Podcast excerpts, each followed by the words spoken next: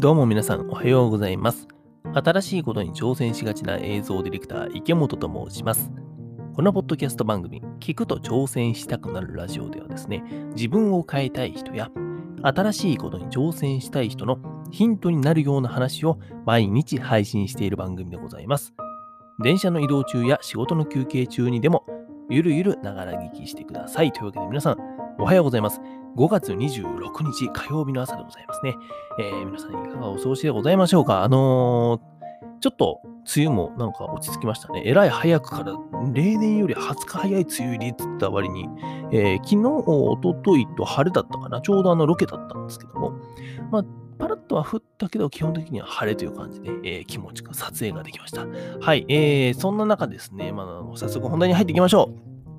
えーえー本題に入っていきましょう。なんで2回言ったんだろうね。はい、えーテーマでございます。今日のテーマはですね、世界を意識した作品作りを始めるとは思わなかったっていう話をしようかなと思っております。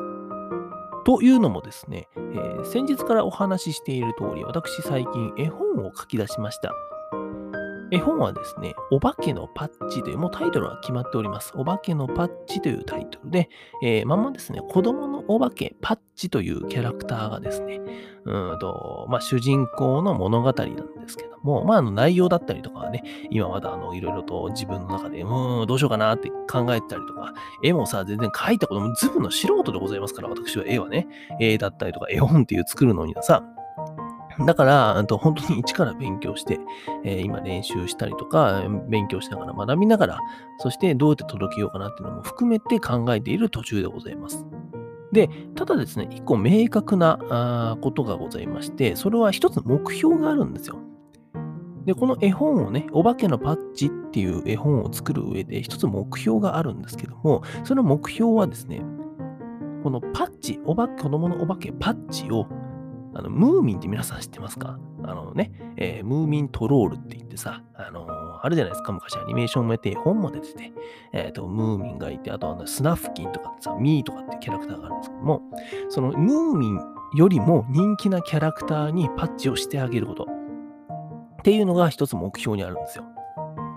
で、えっ、と、これはなんでなのかっていうところなんですけども、うん、そもそもね、ムーミンってめちゃくちゃ人気じゃないですか。前もちょっとお話ししたけども、もう75年ぐらい前に最初のね、ムーミンの小さな森の大きな洪水だっけなっていう小説が出て、そこに主人公として、えームーミンが登場したと。そこからですね、75年間日本でもアニメーションが放送されて、今でも、グッズだったりとか、絵本だったりとかで、人気を出している。そんなムーミン、もちろんあれってなんだっけスイスのお話なんだよね。スイスのお話なんだけども、その海外である日本でめちゃくちゃ人気だと。なんとですね、あの、ムーミン市場、ムーミン市場っていう言い方初めて知ったね、言いましたけども、そのムーミンの市場の中で、なんと日本が4割以上を、その売り上げを占めていると。すごいですよね。海外、スイスでさ、ムーミンっていうキャラクターは生まれたのに、日本っていう国でめちゃくちゃ人気になっている。で、いろんなまあ理由があるんだけども、うんと、なんかムーミンってさ、ちょっとデザインチックというか、アートチックなね、えっ、と、絵じゃないですか、あれって。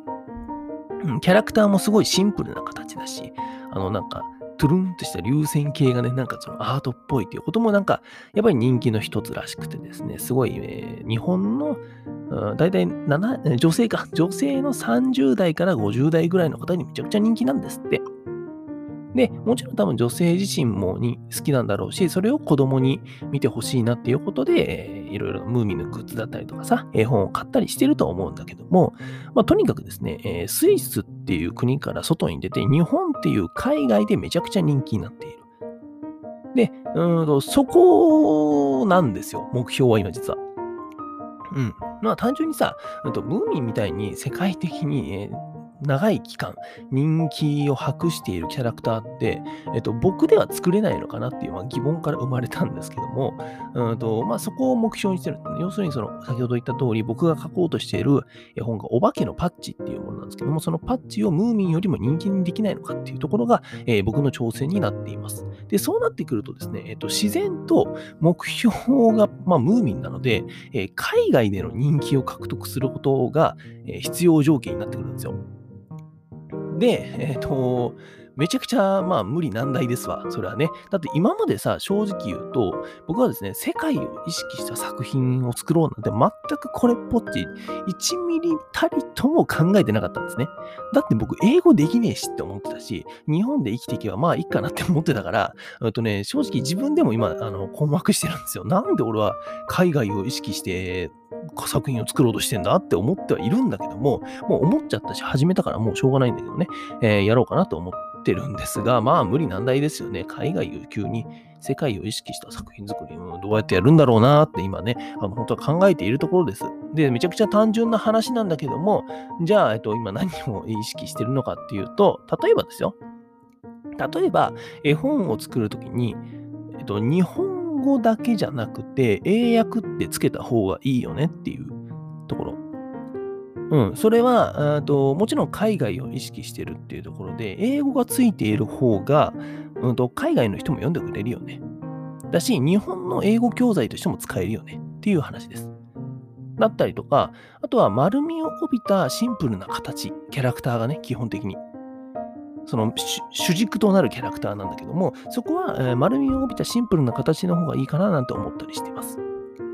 それは、やっぱりムーミンだったりとかさ、あとは何、キティちゃん、キティちゃんじゃねえや、えっ、ー、と、なんだっけ、あれ、えー、ミッフィーか、ミッフィーとかさ、ドラえもん、アンパンマン、あまあ、ピカチュウとかもだけどさ、なんとなくさ、全部丸いじゃん。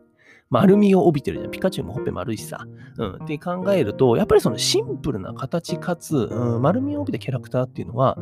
子供でもやっぱ描きやすいよね。で、親が何か子供に、えっ、ー、と、例えば、うん、ドラえもんの形のケーキを作ってあげるとか、僕はあの、ちっちゃい頃よくね、あの、母親が作ってくれたんですけども、っていうことだったりとかさ、親が子供に対して何かキャラクターの絵だったりとか、そういうのもプレゼントしてあげやすいですよね。だし、グッズとかにしたときに、やっぱりそっちの方が使いやすい、アートチックにも使えるということで、この形みたいなところっていうのもやっぱ重要なんだろうなとは思ったりしています。あとはですね、えー、これはまあ僕がっそうなのかなって思ってるやり方なんですけども、海外の絵本っぽい作画っていうのをなんとなく意識して今、えー、書いています。まあ、影の具合だったりとか、あとキャラクターとか、あとは、えっと、本当にキャラクターの横に載せるさ、えー、文字みたいなところもさ、ちょっとこう、なんかね、海外チックにできないかななんて思っています。海外チックってなんやねんっていうのは、えー、僕に聞かないでください。僕が一番今、えー、瞑想しております。はい。ただですね、あの僕も実は、えっと、この絵本を書こうと思ったはるか昔から、え海外の絵本が結構好きで、あの大人向けのね、大人向けのやつなんですけども、えっと、結構グロい話を書いている絵本作家で海外のエドワード・ゴーリーっていう人がいるんですよ。で、その人の話って、えっと、殺人鬼が、えー、子供を殺すよっていう話だったりとか、えー、そんな話を書いたりして結構面白いんだけども、その絵がね、えっと、結構えー、僕としては好きで、絵本も買ったんですよ、個人的に。昔ね。なんで、ちょっとそれを見ながらさ、えー、参考にして、あ、こういう感じな、まあ、こういう海外の絵本っていうのは、まあ、こういう感じのもあるんだなっていう、一個の参考として、ちょっと、えー、学ぼうかなと思ってます。なんで、海外の絵本っぽい作画みたいなさ。なんで、めちゃくちゃね、今のところ僕がやってることって、シンプルなんですよ。えっ、ー、と、今順番に言いましたが、言葉に英訳をつけるだったりとか、丸みを帯びたキャラクターのデザインにするとか、あとは海外の絵本っぽい作画にしてみるとかさ、そんな感じなんですよ。でね、えーと、この辺ってさ、えー、正直言うと、海外を狙わないと意識しない部分じゃないですか。海外を別に狙ってない絵本って、言葉はさ、日本語だけでいいじゃん。